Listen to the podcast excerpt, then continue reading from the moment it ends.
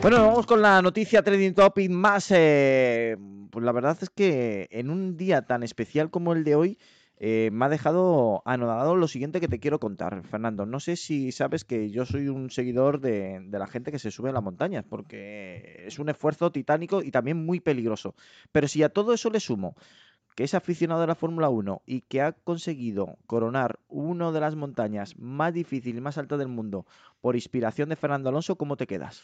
Pues una forma bonita, ¿no? De motivarse y de, y de coger fuerzas, sobre todo mentales. Hablaba ahora Héctor, ¿no? De ese eh, estrés que produce todos los deportes y imagino que subir la montaña también tiene sus riesgos, sus peligros, su esfuerzo y una forma de motivarse eh, copiando, ¿no? Imagino los valores que transmite un campeón que traspasa fronteras como Fernando Alonso. Bueno, pues tenemos al que ha hecho este prodigio, ha subido nada más y nada menos que el Kilimanjaro. Tenemos a, a Yannick Vega. Bienvenido, Yannick. Buenas noches, gracias. Eh, dinos más o menos eh, a cuántos metros estamos eh, hablando, porque la gente a lo mejor se piensa que son los montes de Toledo y no estamos hablando de los montes de Toledo ni mucho menos. el Kilimanjaro se sitúa a los 6.000, casi 5.900. Madre wow. mía. ¿Y qué se te había perdido arriba, Yannick? nada, un poco, un pequeño homenaje a un, un gran deportista. ¿Cómo fue? ¿Cómo fue eso de, de, voy a subir el Kilimanjaro con la motivación de Fernando Alonso, aparecer con la camiseta de Aston Martin y la gente se quedaría alucinado? Bueno, si te cuento la verdad, surgió durante una conversación con un amigo, Malik, que vive en Bélgica, y los dos creemos que las situaciones difíciles pues forjan relaciones. Compartimos esta pasión por montañas, alpinismo, viajes. Él ha recorrido 80 países, yo 45, y nunca hicimos algo por el estilo, así que nada, decidimos hacerlo y es verdad que un poquito antes de empezar este viaje me di cuenta que aquí hay una historia muy parecida al final a la de Aston Martin, que están también eh, intentando llegar a la cima de la Fórmula 1 y bueno, si puede ser con Fernando Alonso, mejor. Yannick, ¿qué hace más falta para llegar al Kilimanjaro arriba? ¿Unos buenos cuádriceps, unas buenas piernas o, tener esa fuerza mental, eh, psicológica dentro de un mínimo de preparación que te ayuda a no desfallecer? Bueno, te diría que una, una buena preparación es, es, necesaria, pero luego también un buen, un buen grupo, un buen equipo, eh, desde los guías hasta la gente que te acompaña. Y es donde hay una, un componente un poco más difícil, ¿no? Porque al final, eh, como en el ámbito profesional también, pues formas parte de un grupo, un equipo que no siempre eliges, conoces a gente días antes de empezar la aventura y hay que compartir, hay que apoyarse y hay que estar eh, unidos eh, hasta la cima desde el desconocimiento absoluto ¿no? de, de, de, este deporte y de este, de este monte eh, mítico como es el Kilimanjaro, ¿cuánto se tarda en subir? Es decir, es una, es, ¿cuántas jornadas son? ¿Cómo, cómo se hace eh, una travesía de este, de este nivel?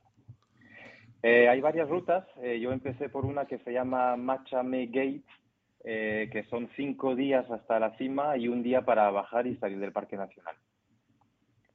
A mí, me deja, a mí me deja alucinado, ¿eh? me deja alucinado porque es el pico más alto de África, es uno de esos uh, de los grandes picos que todo montañero o alpinista tiene, tiene sueño de, de, subir y tú lo has subido y la verdad es que con la motivación de Fernando Alonso, que a mí también me llama mucho la atención porque más de uno te diría, pero ¿qué haces con la camiseta de Fernando Alonso aquí en mitad de, del Kilimanjaro?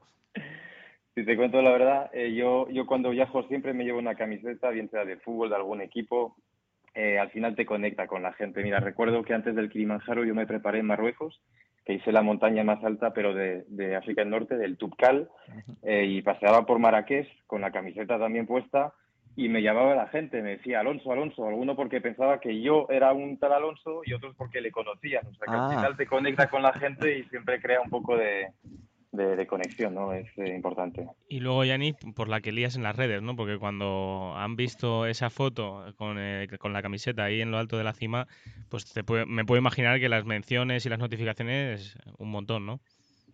Sí, ha habido unas cuantas, la verdad. Eh, me, me, te cuento la verdad, yo había tenido la oportunidad de hablar con alguien del equipo de Aston Martin antes de irme al Kilimanjaro.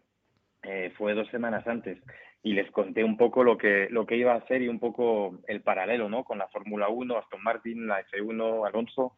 Eh, entonces me la enviaron ellos a casa, la verdad, con la gorra. Y sí, ellos se lo esperaban, pero es verdad que luego había mucha gente que no lo sabía, desde mi empresa, hasta amigos o familiares, lo, lo tenía un poco callado y al final fue, no sabía si iba a conseguirlo, pero fue una buena, una buena sorpresa. ¿Ha tenido reacción Fernando Alonso a tu hazaña? Pues mira, creo que hoy he visto que lo ha posteado por, eh, Twitter o X o como se llame ahora, pero yo creo que sí, yo creo que lo ha visto. Bien, bien, bien. Bueno, pues darte la enhorabuena, me quito el sombrero, literalmente te puedo decir que, que yo no podría subir a esas cotas tan, tan altas y sobre todo por esfuerzo, por sacrificio y por hacerlo tan original como lo has hecho, con lo cual, enhorabuena. Pues gracias a Oye, Yannick, ¿y un cuál es, el próximo, cuál es el próximo reto? Pues buena pregunta. El año que viene me encantaría subir el Elbrus en Rusia. Hacemos una cosa, yo creo que si el Dakar gana Carlos Sainz, que puede ser, oye, pues sería un bonito homenaje, ¿eh? Pues ¿por qué no? Encantado. Te cogemos la palabra. Muchísimas gracias, eres un grande, nos ha encantado tenerte aquí en Auto FM, aquí en Onda Cero. Y lo dicho, enhorabuena, Yannick. A vosotros. Un abrazo. Un fuerte abrazo, grande, grande.